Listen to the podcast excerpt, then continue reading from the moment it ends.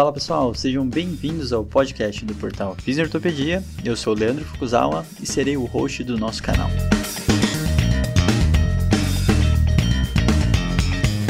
Esse podcast tem como função ressignificar o papel do fisioterapeuta em tempos modernos.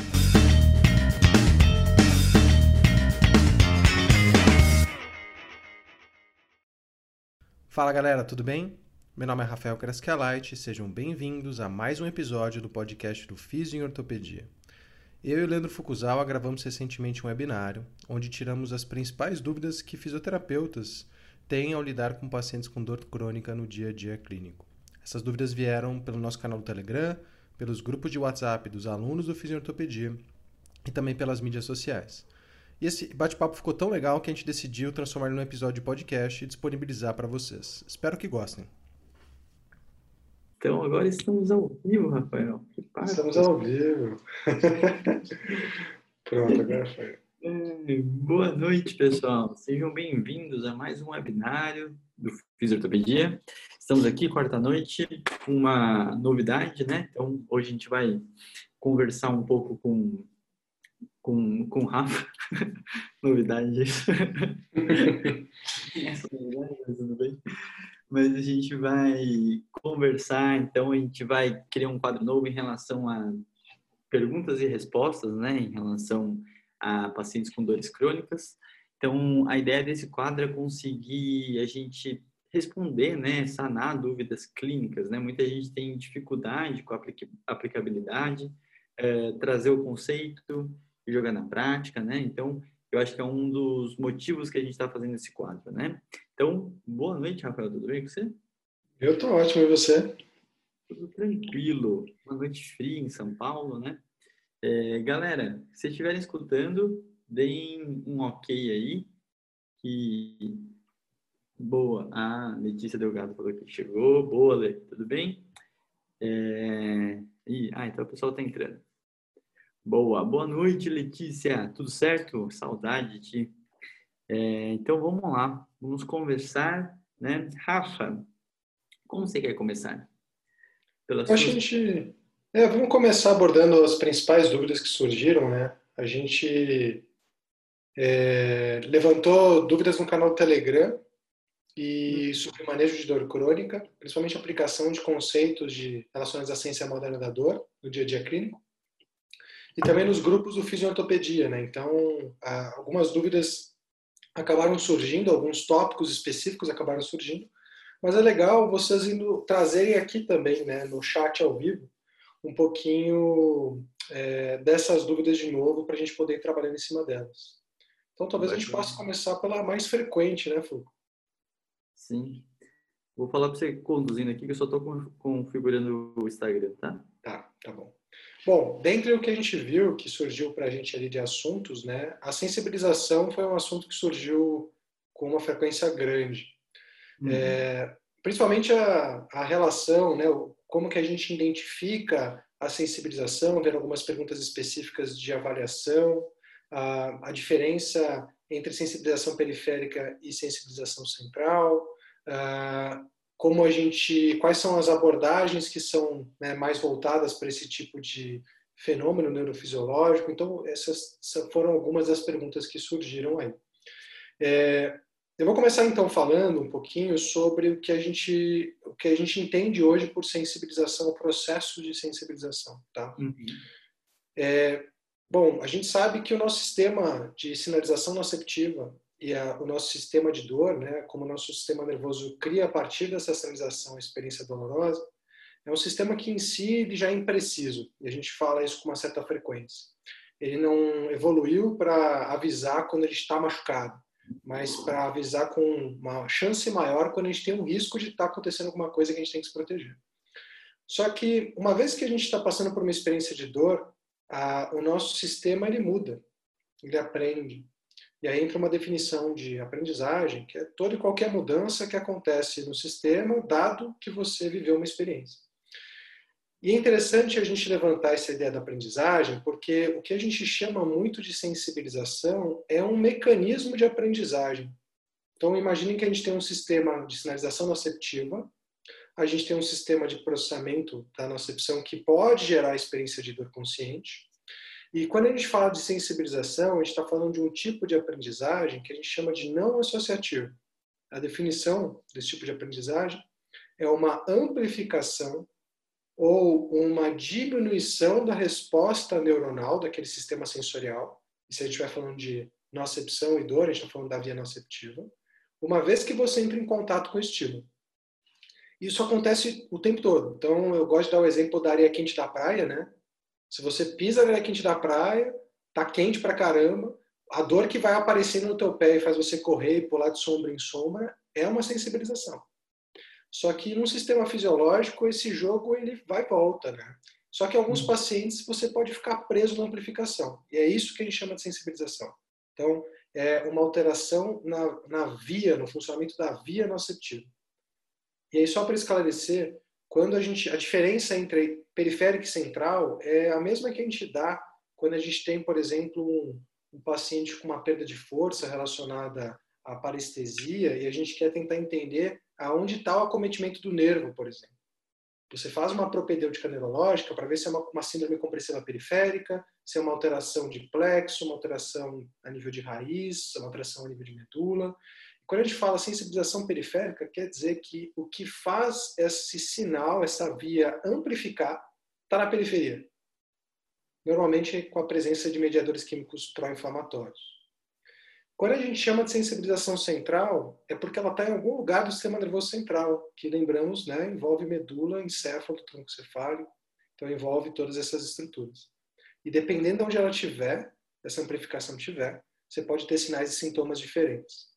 Então, esse é um overview do que é a sensibilização. Tá? Então, só para a gente introduzir o assunto. Não sei se o Foucault quer comentar alguma coisa. Não, vamos para as perguntas clínicas, que eu acho que é um bom momento para a gente direcionar né, nessas situações. É, mas esse conceitual, com certeza, ele é muito importante em relação a a gente conseguir né, explicar algumas coisas, se não entender a base, a teoria, a definição, a gente não consegue é, jogar para a prática. Né? Então, acho que a gente pode ir direto para elas. Uma das coisas que eu acho que o, eu sempre falo para o Rafa, né, o pessoal tem uma confusão muito grande com a questão da sensibilização só em dor crônica, né? Então a gente já vai entendendo que a dor crônica ela não é exclusiva da sensibilização central e vice-versa, né? Uh, e eu acho que vale muito a pena alguém pedir um exemplo como que aconteceria, como seria, né, essa manifestação de uma sensibilização central que a gente falaria numa situação de uma dor intensa, uma dor aguda, né? E se tem diferença, né, em relação à intensidade e à cronologia das respostas, né? É, essa é uma questão que gera muita confusão, na verdade, né, Foucault? Porque se a gente pegar as classificações disponíveis para dor, a gente tem uma classificação temporal entre aguda e crônica. Subaguda é um conceito inventado por convenção mesmo, porque a IASP define três meses como um cutoff, né? Mais que uhum. três meses é dor crônica, menos que três meses é dor aguda. E essa classificação temporal não tem nada a ver com a classificação de mecanismo. Então, não é porque a dor é considerada crônica que obrigatoriamente ela é um processo, envolve um processo de alteração do sistema nervoso central. E não é porque a dor é aguda que obrigatoriamente ela envolve uma lesão. Então, isso é uma coisa que a gente faz e enviesa nosso raciocínio.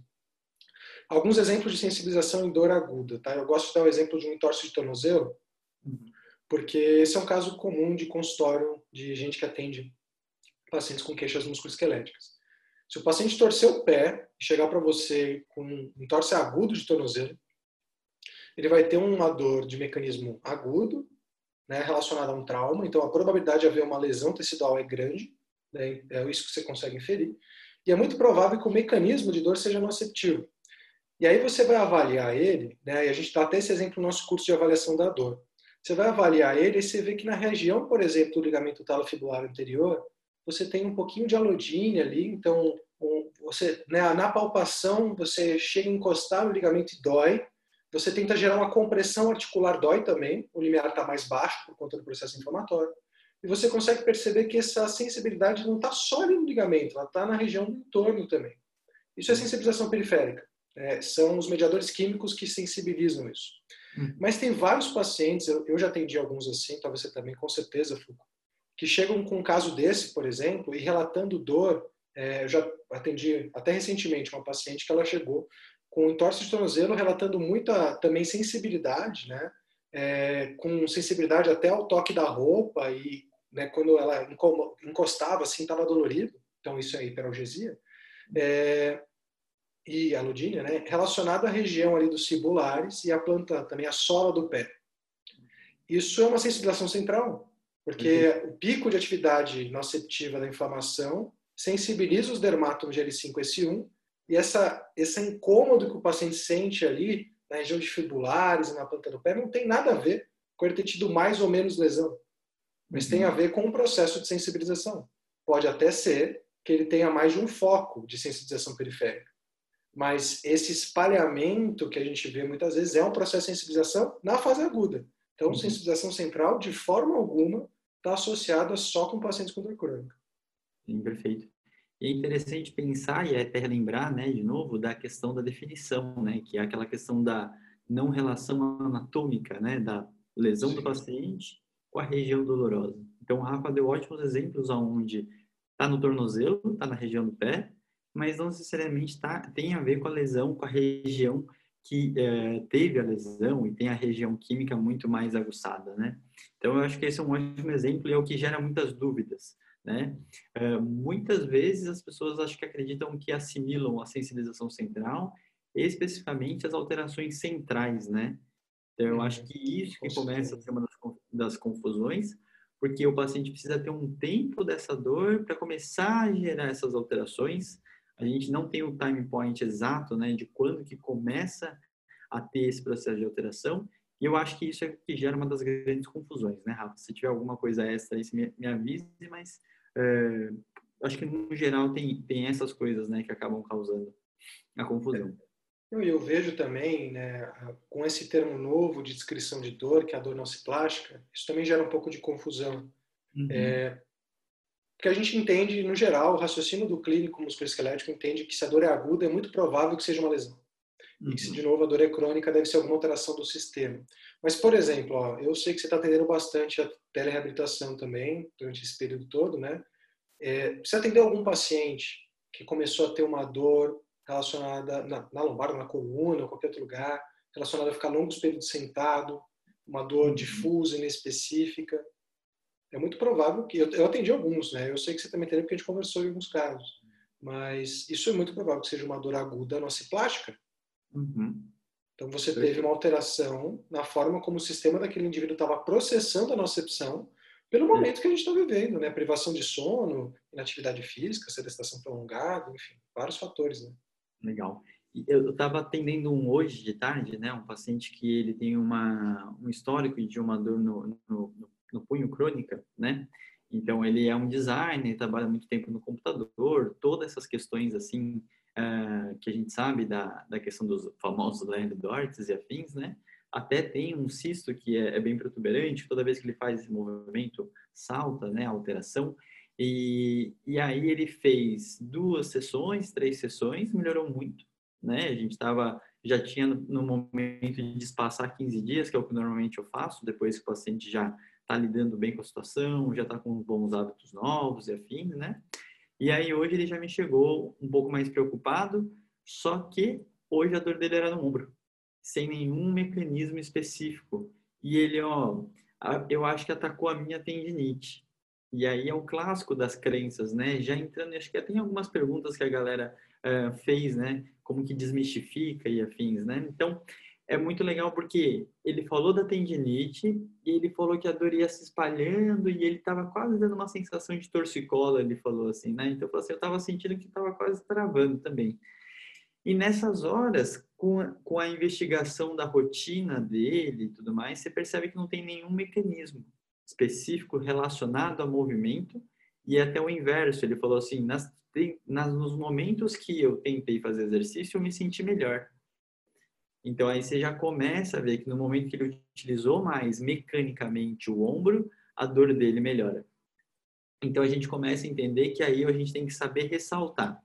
Então, olha que interessante nesse caso, o paciente, ele já tinha feito um processo inicial comigo de educação, ele teve um, um, um flare-up em outra região, mas ele soube lidar muito bem.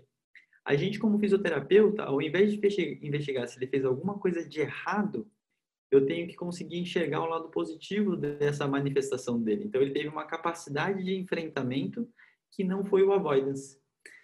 E, para ter detalhes, essa dor no ombro dele foi na sexta que ela voltou e hoje já estava começando a melhorar de novo.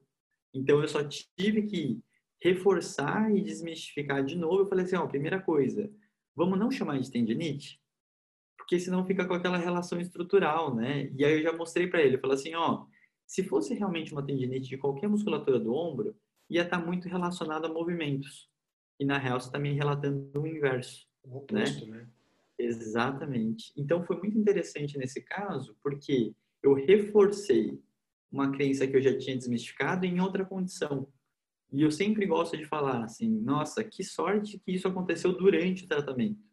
Porque aí eu consigo entender como o paciente lidou com a própria situação, né? Então aí a gente começa a entender questões de autoeficácia, coping skill, né? Então todo e o processo das crenças limitantes em relação a isso. Os dois processos de coping de autoeficácia, na minha opinião, foram interessantes.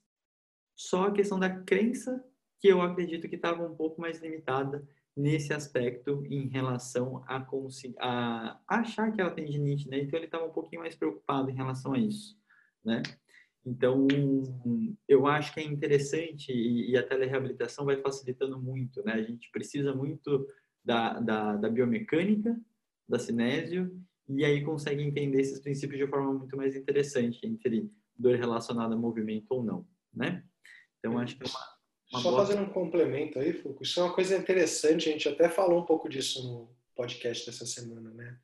Que é com relação ao que fica, é, uhum. com relação a uma queixa aguda, né? Porque a gente sabe que muitas queixas vão passar no nosso consultório têm um prognóstico bom. Ou seja, elas vão melhorar naturalmente, muitas vezes, pelo próprio tempo e pela condição da doença, e a gente acaba atendendo os pacientes nesse momento.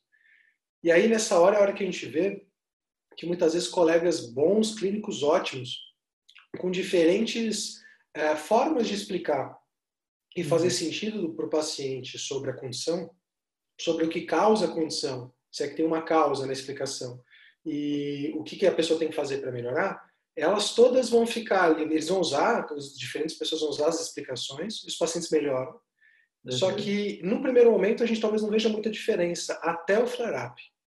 E o flare-up foi uma coisa que surgiu em várias discussões que a gente levantou na galera, com a galera, porque é difícil lidar com flare-up muitas vezes. Né? A gente entende que uma parte da nossa função para lidar com pacientes com dor crônica é dar as ferramentas para que, caso ele tenha um flare-up, né, um novo pico de dor, uma vez que ele já tem dor crônica, ele pode ter surtos e remissões, a gente quer saber como é que ele vai lidar com esse flare-up. E aí eu uhum. acho que é essa hora que você colhe o fruto de como você conduziu no começo. Perfeito. Porque se você tem uma explicação extremamente mecanicista para a dor daquele paciente e ele melhorou por N motivos que talvez não relacionados àquela explicação, na hora do flare-up, o que o paciente vai chegar para você falando algo do tipo, ah, eu devo ter feito de novo aqui no momento. Uhum. Ou voltei a fazer aquilo, perdi força, né? Sei lá. E sabe o que é interessante, Rafa? Uh, vou puxar, porque eu sei que teve gente que perguntou em relação à a, a, quebra de crença em pacientes crônicos, com dor crônica, né? uhum. né? E aí eu vou falar de uma coisa muito legal que aconteceu nesse caso, que é, no início, nas primeiras sessões, eu expliquei para ele a questão do, da multidimensionalidade e outros fatores que influenciam a dor. E para ele fez muito sentido, né? Porque a gente estava nesse meio da quarentena, né? Então, essa primeira, agora a gente tá fez a quarta sessão hoje, é, já estava passando 15, então faz um mês e meio que eu comecei com ele, né? ele começou a falar assim, ó, oh, pô, legal, não sei o quê, ele, ele comprou a ideia, ele entendeu o processo, só que aí ele também inverteu. Aí ele falou assim, e a questão da ansiedade? Será que não foi ela que uhum. despertou a dor? Começou então, a fazer um, né, um raciocínio de causalidade para o outro lado, cara. Exato, porque ele estava com uma questão que é bem interessante de talvez essa infodemia, do processo de receber muita informação, ele está entendendo que o pico de ansiedade dele está mais alto e ele também começou a gerar uma preocupação excessiva sobre a ansiedade dele tá podendo ser a causadora das dores, né? Então assim, aí eu tive que fazer uma uma equilibrada, eu acredito, né, no processo de normalizar a ansiedade que ele estava tendo. Então, do mesmo jeito que a gente normaliza a dor por uma sobrecarga mecânica, eu, sou, eu fiz uma normalização de emoção dentro do processo da ansiedade que ele estava sentindo agora. E eu falei para ele, eu falei, cara, se você tá não tivesse ansioso agora, seria muito estranho, né? Então, você sabe que você está em outra rotina, e aí nessas horas eu acho que é uma conversa muito aberta, né, sobre a situação, né? Falei que eu também estava com problemas de sono esses dias, eu nunca tive problemas de sono. Então você vai jogando por um processo de normalidade, sem inventar grandes histórias, né? Então, é, você começa a ver, ele estava começando a tentar, parece que estava começando a abraçar o, o, diagnóstico do, eu tenho uma, estou tendo uma crise de é. ansiedade. É. Isso é engraçado, né? Como é do ser humano, é, essa coisa do nosso pensamento categórico, essa coisa de ser dicotômico, né? Faz com que a gente tente, a gente tenta achar um rótulo, né? Isso é, é realmente engraçado. E eu me pergunto às vezes se esse rótulo psicossocial, se alguém o der, não é pior. Uhum. Porque, por exemplo, pega esse indivíduo vivendo todo esse momento, às vezes com perda de, né, do emprego, com coisas que não estão no, no controle dele. E aí ele atribui que aquilo é causa do problema dele, né? De novo, o conceito de autonomia vai para água abaixo aí nesse aspecto, né? Então, qualquer situação onde o indivíduo acredite é, e realmente faça sentido para ele que as coisas que estão relacionadas com a sua dor estão fora do controle dele, vão gerar efeitos muito parecidos. Sim. Seja uma estrutura, né, por conta de uma lesão, ou seja um conceito é, que a gente deu muito valor né, nessa parte psicológica. Hum... Boa. Você tem aquela pergunta do movimento aumentando e diminuindo a dor?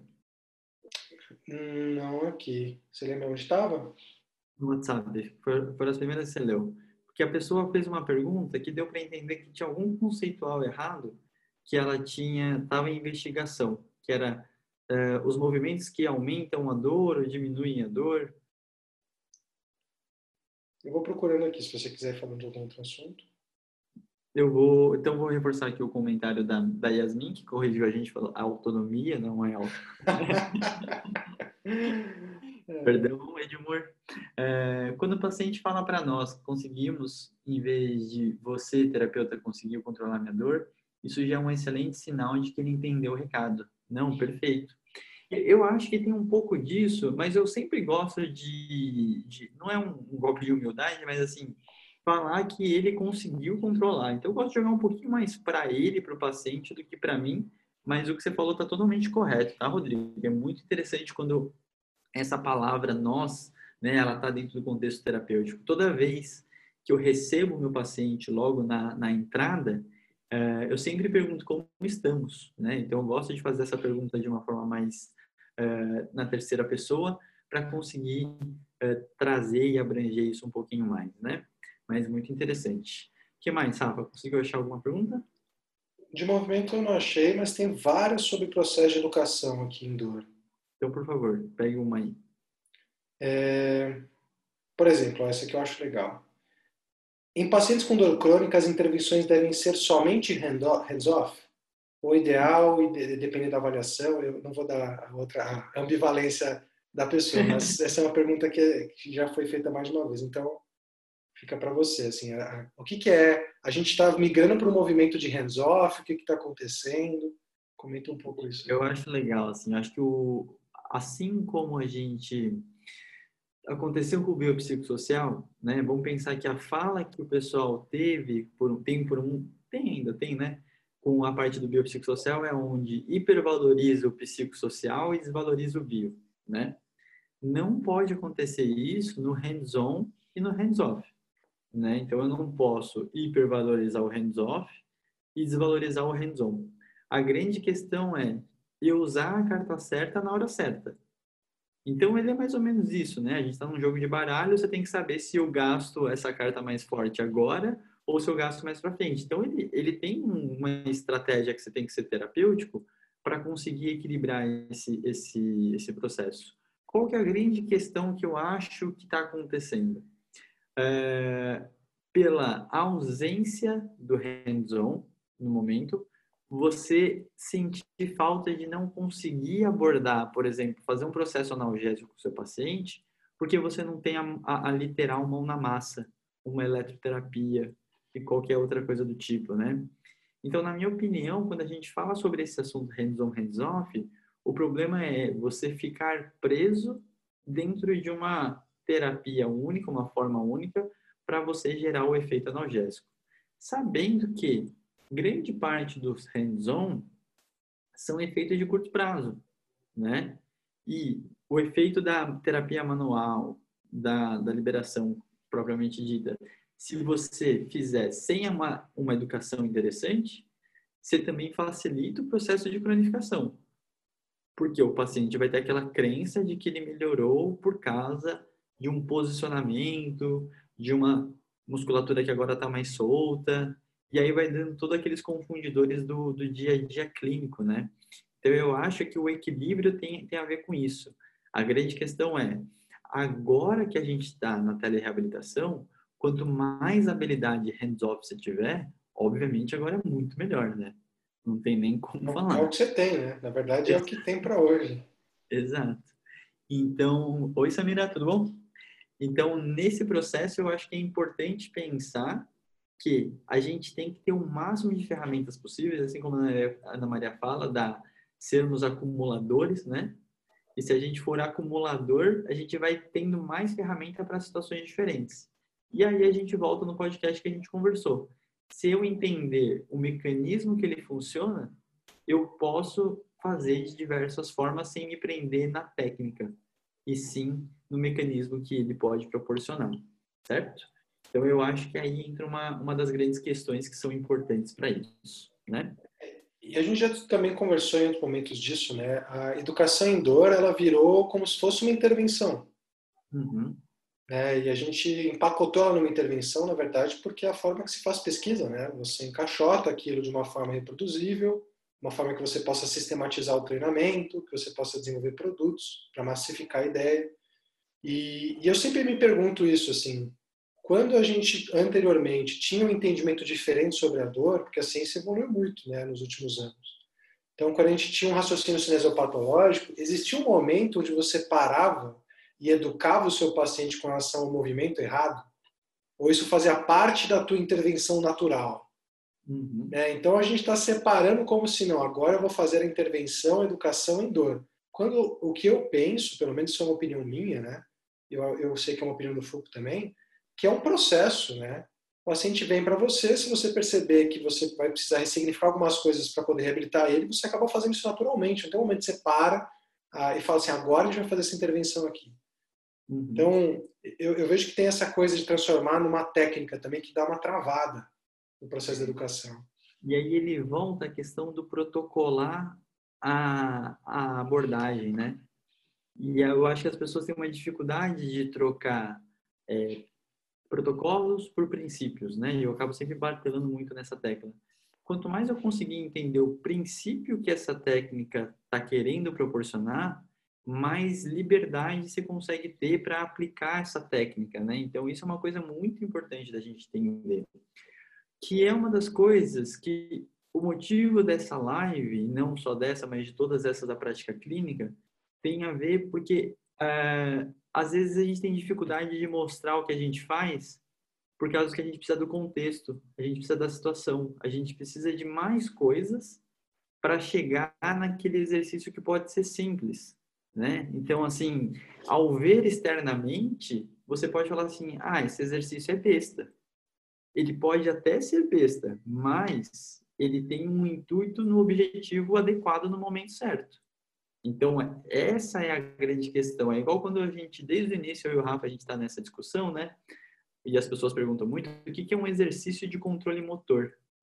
Então, Controle motor é todo um sistema funcionando e ele não tem um exercício específico, fala assim, agora eu fiz um exercício de controle motor, né? Então o Rafa sempre teve essa discussão e a gente, não, mas tem que mostrar na prática.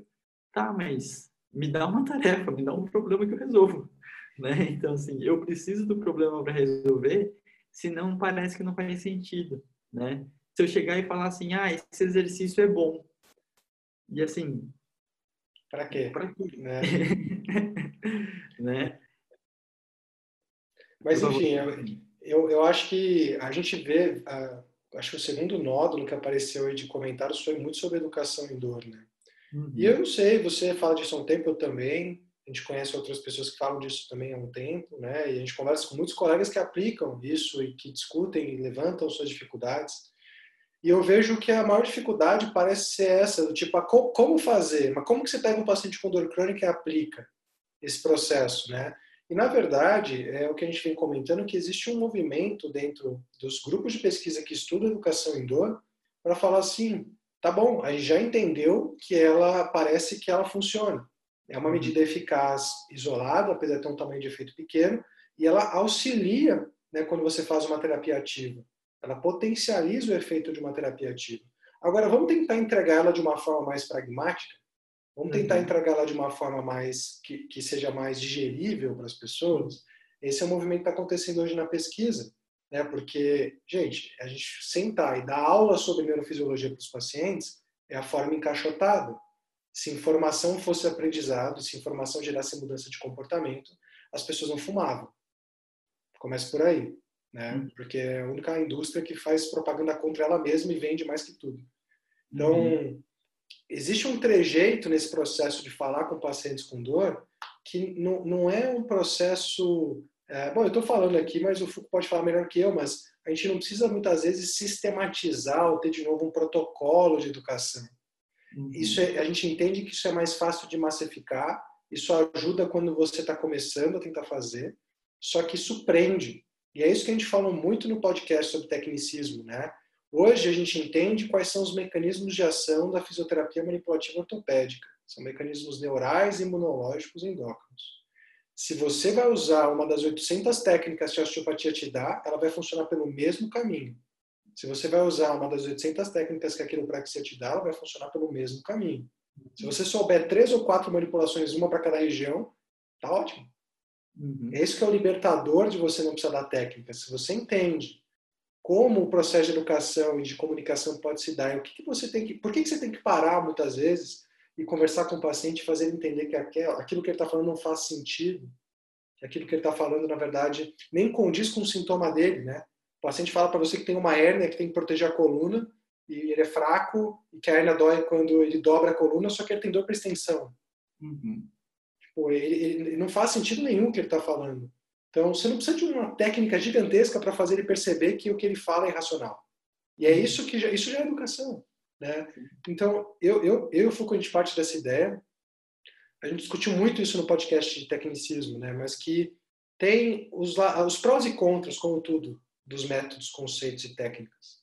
É, eles balizam, dão uma primeira entrada no assunto, muitas vezes te ajudam a fazer quando você não tem a segurança para isso.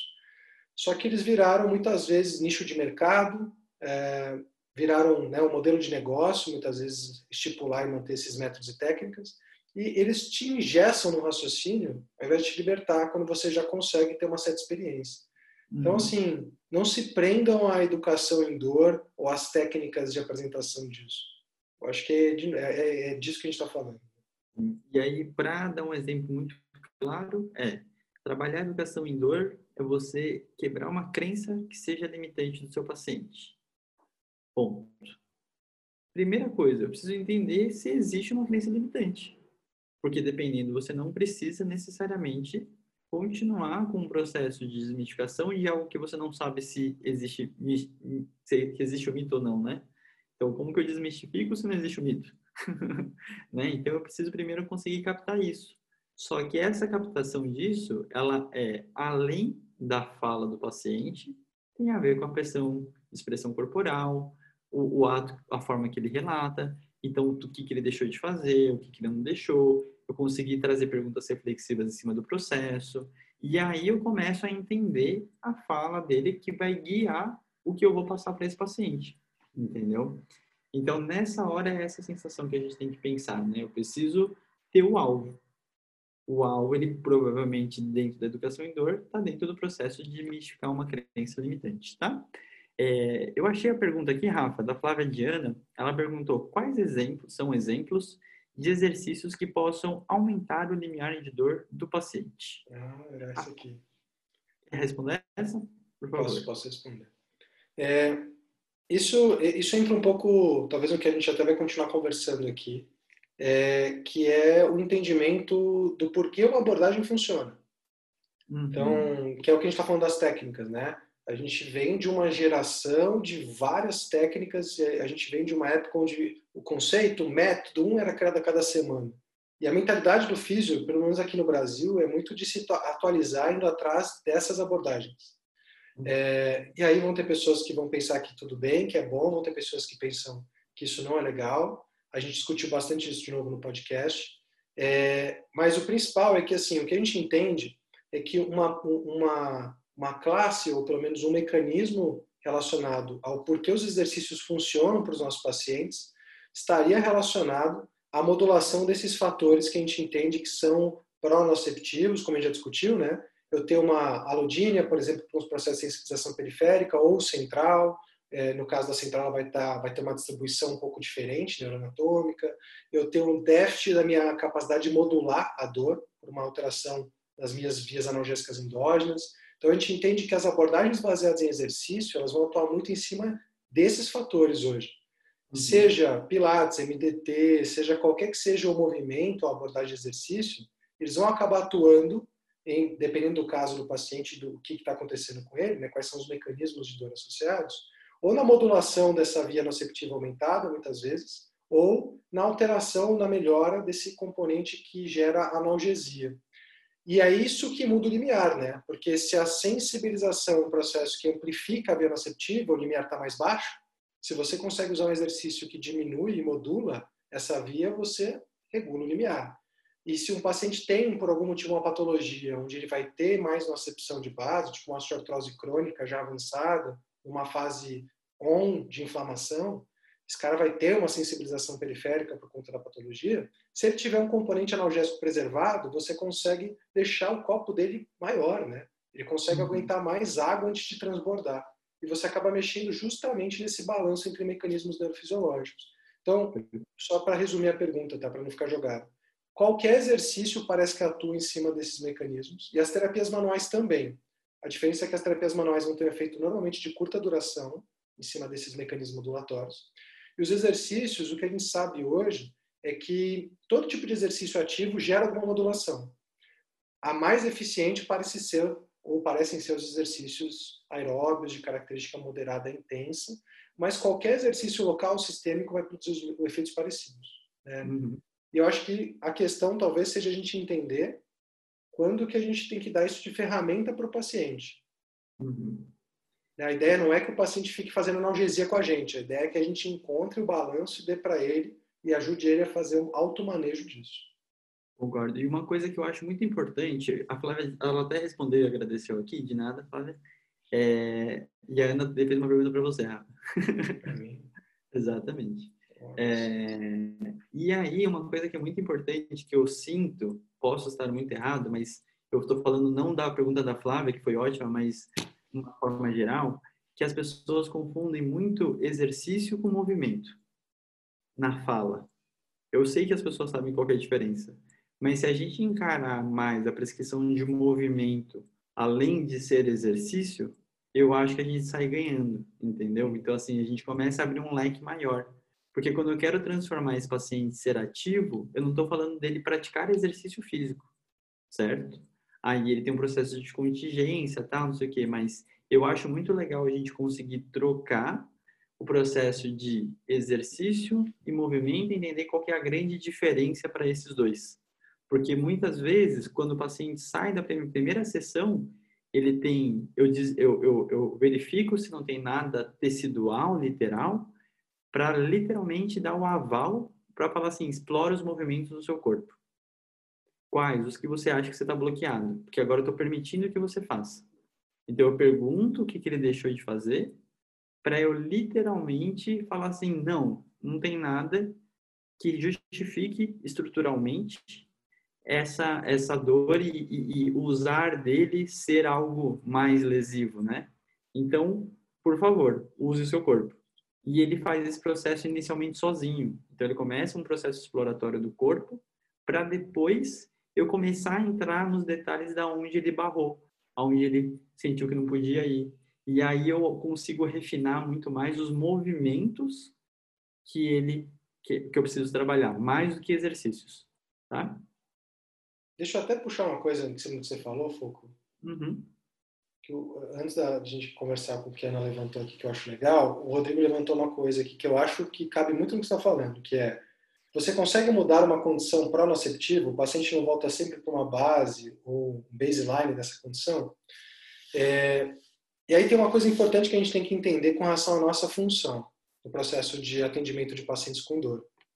Se a gente entende que a nossa função é muitas vezes entender a, o que a gente conseguir enxergar desses fatores multidimensionais que estão influenciando o quadro dele. Abordar esses fatores e dar para esse paciente as ferramentas para que ele consiga lidar sozinho, essa é a grande questão. Tudo que a gente fazia antes, ao buscar uma causa e usar intervenções que eram muito pontuais, era justamente enxugar gelo. Uhum. Era justamente lidar com esse paciente do jeito que dava, ele tinha livre de sintoma e voltava para a condição de base. Porque a gente não ajudava ele a pegar os fatores modificáveis que estavam influenciando na queixa dele e manejar esses fatores, ou entender que eles eram importantes. Eu acho que essa é uma grande diferença da abordagem multidimensional para a dor. É um exemplo que a gente falou do paciente com nesse período de pandemia, começou a ter um sintoma de dor aguda nociplástica, começou a ter uma dor na lombar, difusa, que não melhora a compostura, relacionada a longos períodos de sedestação. Esse indivíduo está com privação de sono, não está tendo um nível de atividade física de antes, não está treinando muitas vezes. Para melhorar esse indivíduo, eu não tenho que ficar fazendo muita intervenção, fazendo liberação miofascial. Eu posso pegar e tentar ajudar ele a entender quais os fatores que nesse momento podem estar deixando ele sensível e a gente pode tentar junto achar uma combinação de coisas que faça ele conseguir ganhar controle de novo sobre a condição de dor dele.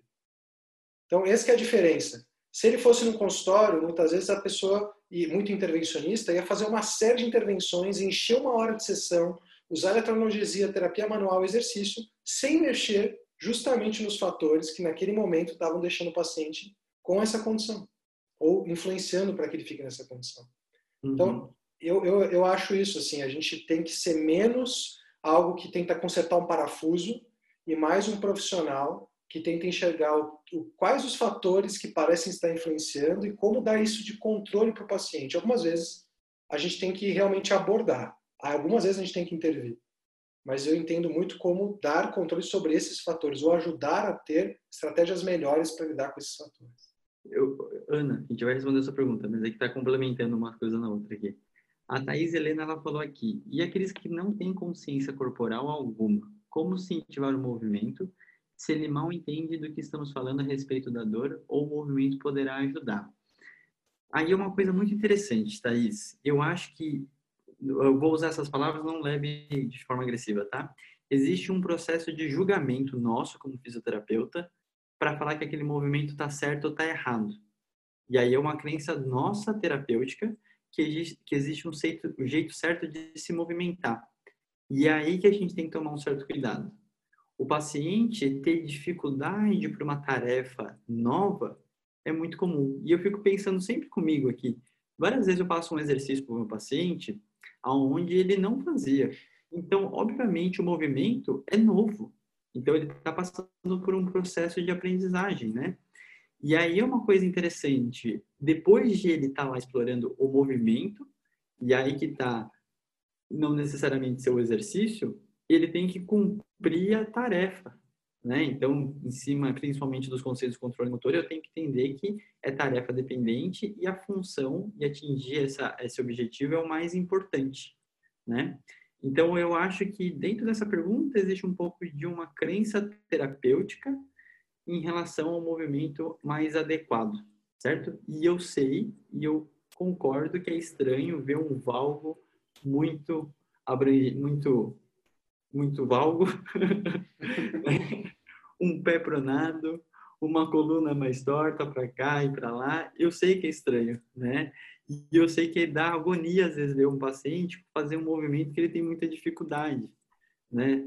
Mas não julgue essa dificuldade como um movimento inadequado.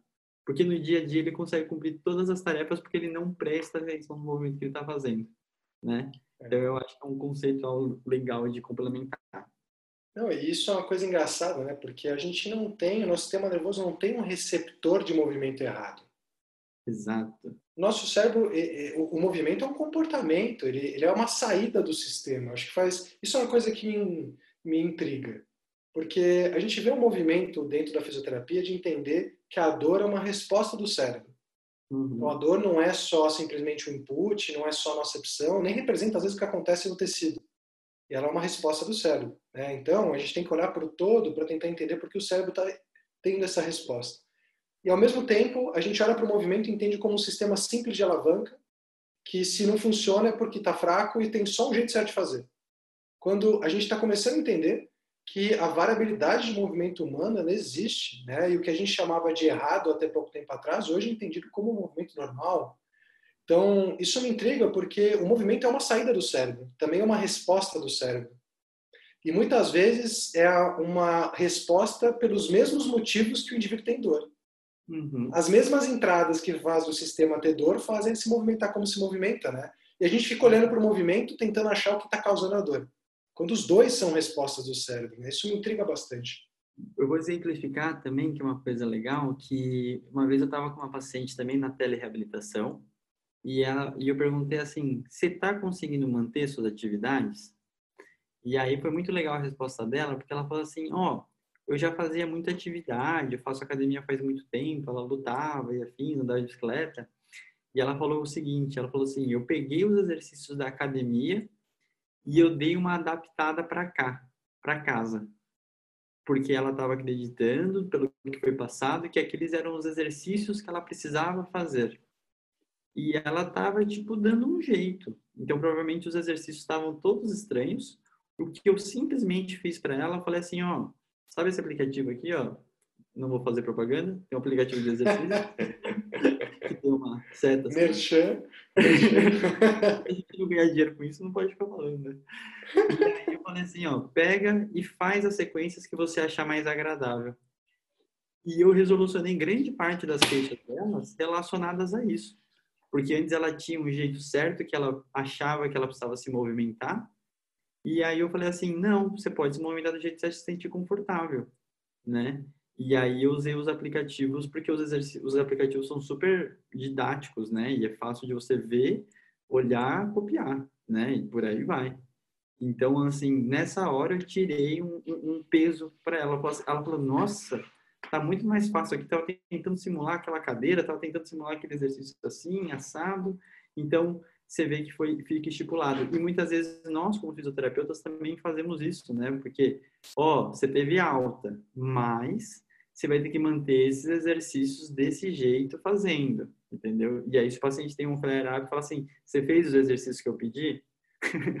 né? Então, é o clássico, né? Ou a mensagem de que, logo como ele tem um diagnóstico de uma hérnia, por exemplo, ele tem que, para sempre, uhum. proteger aquela estrutura uhum. e manter uma coluna forte. Uhum. Também é uma coisa que vai de alta junto, às vezes, com o paciente. Né? Vai lá, Rafa, responde Ana, senão... Eu vou responder. Peraí, deixa eu reler a pergunta aqui é, o paciente tem dor e eu peço para ele fazer exercício a despeito da percepção. Eu não posso estar fazendo somação temporal, aumentando a sensibilização? Essa é uma coisa legal. Nessa última edição do meu curso, a gente está discutindo muito sobre é, como interpretar o MDT, né, de acordo com o conceito da neurofisiologia da dor. Que se a gente entender que a sensibilização, eu vou falar do fenômeno, não que causa ele, tá? É a amplificação da, da resposta neuronal ao estímulo e a habituação é o oposto, a gente fala muito da sensibilização e fala muito pouco da habituação. Então, toda vez que eu pego um paciente que começa a fazer movimentos, e ele começa a sentir que a dor vai piorando ou espalhando mais, isso é sensibilização. Se ele tiver um componente pronoceptivo, por exemplo, isso pode ser o que está mantendo esse processo aí. Se na hora que eu vou fazer alguns movimentos com o paciente, ele começa a sentir que a dor fica mais local, centraliza, que é o termo que o MDT usa, isso é habituação. Ponto. O que acontece com a somação temporal é que ela é um fenômeno que pode acontecer em alguns casos de sensibilização central. É, é como se a, a frequência, a velocidade, o intervalo curto entre estímulos faz com que você amplifique um pouquinho mais aquela via. Então, eu vejo que assim, a gente testa, às vezes, a wind-up ou a somação temporal para ver se isso vai acontecer. Porque se eu estou com um paciente que eu quero dar alguma autonomia para ele, com exercício. É, e aí esse paciente tem muito medo, ele está com muita dificuldade de fazer exercício, e eu vou fazer exercício com ele e a dor piora, isso é péssimo, né? Então eu posso testar a somação temporal para ver se aquela via vai funcionar ou não. Mas se eu estiver fazendo exercício e ele estiver mantendo a dor ou habituando, ele não vai somatizar. Ele não vai ter somação temporal. Então, assim, você sabe que ele está tendo somação temporal na, tua, na hora. Se você estiver passando exercício e ele começar a amplificar, muito provavelmente é somação temporal. Uhum. Aí, eu sei que aquele exercício está amplificando a via, está demais. Bom, eu não vou fazer exercício local com a coluna. Vamos tentar fazer um exercício aeróbio longe? Começar com a perna aqui gera sintoma? Não. Vamos começar com essa analgesia aqui induzida pelo exercício aeróbio e depois vamos voltar para esse? Ou vamos entrar com uma terapia manual, um trust bem aplicado, que vai gerar um momento de analgesia, e aí a gente vai de novo para o exercício e ver se isso mantém? Então, assim, a ideia da somação temporal é que você, ela te atrapalha ao prescrever exercício. Se você estiver vendo a dor amplificando, já aconteceu. Perfeito, perfeito.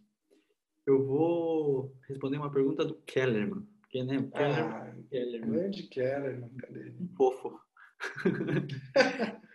Kellerman é um grande amigo nosso lá de Santos, se não me engano, Praia Grande. Praia lá. Que horror.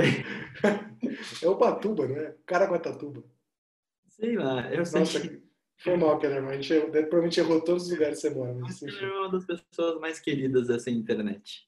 É... O Kellerman fez uma pergunta muito interessante de um fato curioso que aconteceu na semana passada, né? De um médico urologista que estava com uma lesão do supra, mas não resumindo, ele está falando de um profissional médico que nocebou outro médico. e ele falou que ele estava com dificuldade de é, de fazer esse processo de desmitificação com esse paciente, né? Por causa dessa crença maior de um profissional do que o outro, né? Então, aqui tem uma coisa que é muito interessante que eu queria colocar, não é não só a classe médica, mas uma coisa que eu percebi com a com a dança, Rafa. E aí eu fui entendendo que com o biopsicossocial inverso. Na dança, quando a gente fala de prevenções de lesões, a gente fala muitas vezes de vamos conhecer mais o corpo, né? Porque você tem muitas uh, técnicas de, de conhecimento corporal e tudo mais, né? E em cima disso, eu comecei a perceber o, o, uma coisa que depois é quanto mais se conhece de anatomia e biomecânica, mais chance de você estar nocebado, de você se auto-nocebar, principalmente, porque você conhece muito das próprias estruturas. E já dos fatores psicossociais, ele é o inverso. Quanto mais você entende de emoção, provavelmente melhor você sabe lidar com aquilo. Então, não sei se faz sentido para você, mas assim, eu cheguei nessa conclusão, né? Porque da questão estrutural, anatômica, quanto mais eu souber, mais chance de eu ser hipervigilante e fazer uma catastrofização. Já na questão questões das emoções, ela é o inverso. Quanto mais eu entendo de emoção e como que eu posso lidar e perceber elas, melhor é para você lidar com, com essa questão, tá? E aí, essa mesma dificuldade que o, que o Kellerman falou que tem na, com o médico, eu também tenho muito. Eu vou falar com uma. Não, não é, é reclamando, mas de outra classe que é educador físico, né? Porque ele também não estuda patologias, não é né, a proposta, né? É, só que ele conhece bastante de anatomia biomecânica e movimento. Então, eles têm muito essa coisa, né, de, de atirar carga para exercícios e afins. Então, eles têm esse conhecimento. Então, às vezes é difícil, né? Eu tenho um, um amigo meu que ele é educador físico e, e, ele pratica ginástica olímpica, ele é parkour e afins. Toda vez ele vem, minha dor aqui no menisco, ó. Assim, ele vai, minha dor do menisco. Não, eu tô preocupado, não sei se ligamento colateral medial ou menisco, então ele vem, mostra que ele conhece de anatomia biomecânica, mas assim, você vê que é hipervigilância nesse caso, tá? Não é que não possa não ser, mas é, principalmente porque ele é um caso, só para você entender, Rafa, que ele já fez quatro cirurgias de joelho, tá? Duas em um, duas no outro, e cirurgias grandes, certo? E com alta atividade. Então, ele é um paciente que tem grande chance de...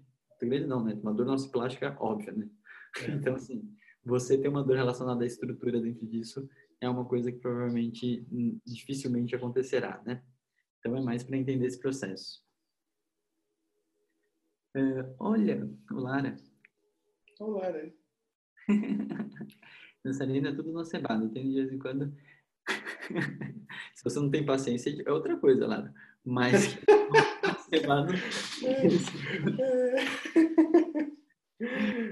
O que é, né? Respondeu olhada, pergunta se você é do Kellerman. É, eu ah, boa. O Kellerman estava presente em todas as questões. Deixa eu pegar O uma. Keller, o Keller é onipresente. Só falta ele não estar aqui agora.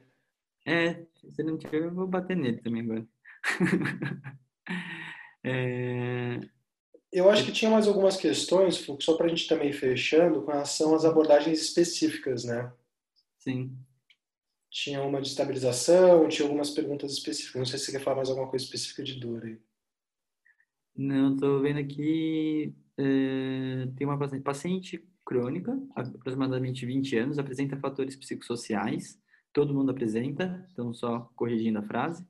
É, uma das coisas que a gente vai ficar fazendo nesse quadro, gente, muitas vezes não é chatice, mas ele é um treinamento que eu acho que é importante a classe fisioterapêutica acontecer. É treinar a forma que você expressa essas dúvidas e essas, esses quadros clínicos, tá? A gente que recebe com uma grande frequência essas dúvidas, vem informação solta. E a gente não consegue muitas vezes responder porque eu não entendi o background É. do, da sua dúvida. Então é muito legal vocês conseguirem contextualizar para a gente para mostrar a dúvida e não do tipo ganhos de extensão em pacientes com dor lombar. Isso daí não, não é uma pergunta É. que ajuda a gente, tá? Então, eu preciso treinar. Ana Maria fez um post esses tempos também em relação a isso, de, de estudos e perguntas e afins, que eu acho muito importante a gente criar essa cultura nesse quadro, né, Rafa? Porque eu acho que facilita para a gente conseguir realmente responder vocês. É, e, e é engraçado porque o Foucault a gente veio de vivências de, de centros diferentes, mas a gente teve experiências parecidas nisso, né?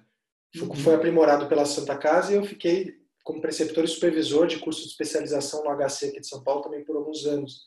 Então, boa parte do que a gente vê num centro de especialização lato senso é esse exercício de formular dúvidas clínicas e apresentação de casos, né?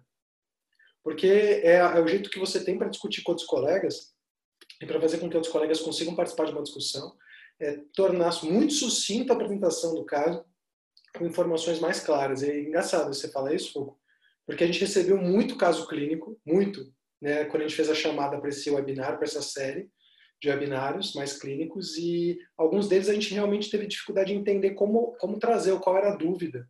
Então é Certo. legal esse, esse chamado aí que você fez. Eu reforço disso, Rafa, porque assim, eu começo a perceber que as pessoas fazem esse mesmo tipo de erro na busca dos artigos. Então a pessoa vai procurar ganho de extensão. Estou procurando um artigo que ajuda a ganho de extensão na lombar. De tipo, ah, um exercício, eu quero ajudar exercícios que ganhem rotação externa. Você não consegue achar isso num artigo tão diretamente, nem perguntar isso no PubMed ou no Google. Quer dizer, aí você vai achar no Google o, o marketing clássico de você como cinco jeitos de ganhar rotação externa, que não vai ter contexto nenhum, não vai ter nada e não vai te ajudar, tá? Então eu acho muito importante a gente criar essa cultura e na próxima vez que a gente lançar esse quadro, talvez a gente coloque até um, um roteirinho, né, Rafa? Acho que seria legal É, isso. eu acho que vai bem, o roteiro vai bem. Porque aí o pessoal começa a, a, a gente conseguir realmente ajudar vocês. A conversa ela tem que começar. Então, nessa prática, né? é, eu lembro que o, o Ale, meu orientador, ele, ele falou isso, né? Uma vez que o, o fisioterapeuta, ele mal e mal escreve uma, um receituário, né? De... então, a gente escreve muito pouco. Então, nessas horas que precisa formular algumas coisinhas, tem uma dificuldade porque não tem prática, né? Você fica o dia inteiro lá atendendo tal, você ganha outras habilidades, obviamente, mas a de formular uma pergunta, uma escrita, coisa do tipo mais fácil do, do, do outro consumidor, ele acaba sendo uma das coisas importantes. A gente é um profissional de saúde, letrado, pós-graduados e afim, né? Então, assim, eu acho que é importante ter esse, esse, essa habilidade mínima, né? Já que a gente vive numa sociedade. certo? Oito horas em ponto, tá? Ah, pô. E então é isso, gente. A gente agradece, acho que espero ter suprido a, as necessidades e afins de todos, tá? É, provavelmente isso aconteça com uma maior frequência, certo? Semana que vem tem o Renanzinho aí, vai estrear aí falando sobre ortopedia pediátrica. E em breve vai ter coisas dele também. E em breve nosso congresso está chegando, Rafa. Já estou ficando Está chegando, está chegando. Semana que vem começa já começamos, já começamos pré-inscrição para a turma nova. próxima Segunda turma turma. e o congresso também. Então, gente, fiquem atentos. Olha a Ellen por aí. Fala, Ellen. É, então, fiquem atentos e muito obrigado, Rafa. Uma boa noite para todo mundo. Valeu a todos e tchau. E aí, Rafael de novo aqui. Espero que vocês tenham gostado desse bate-papo. Realmente a gente decidiu disponibilizar essa conversa porque nós vemos que essas são dúvidas muito comuns no dia a dia clínico. Em palestras, cursos, aulas, a gente vê que elas surgem corriqueiramente. Então, é, faz sentido, né? Na medida que a ciência moderna da dor está chegando na prática clínica, a gente tem algumas dificuldades ao incorporar os seus conceitos e a saber como aplicar esses conceitos nos nossos pacientes. Então, espero que vocês tenham gostado. Uh, se tiverem mais dúvidas, entrem no nosso canal do Telegram. Nós estamos com essa nova linha de webinários e alguns podcasts direcionados para as dúvidas que são levantadas por ali. E até a próxima, pessoal. É, essa semana, só para lembrar, então, para quem está escutando essa mensagem, hoje é dia 6 de julho de 2020 e essa semana nós vamos começar tanto com a nossa turma de julho do Aperfeiçoamento Fisiortopedia, quanto com o nosso segundo congresso online do portal Fisiortopedia. Então, espero que vocês gostem. Vai ser uma semana cheia, lotada de conteúdo, com aulas excelentes no congresso. E até semana que vem, pessoal.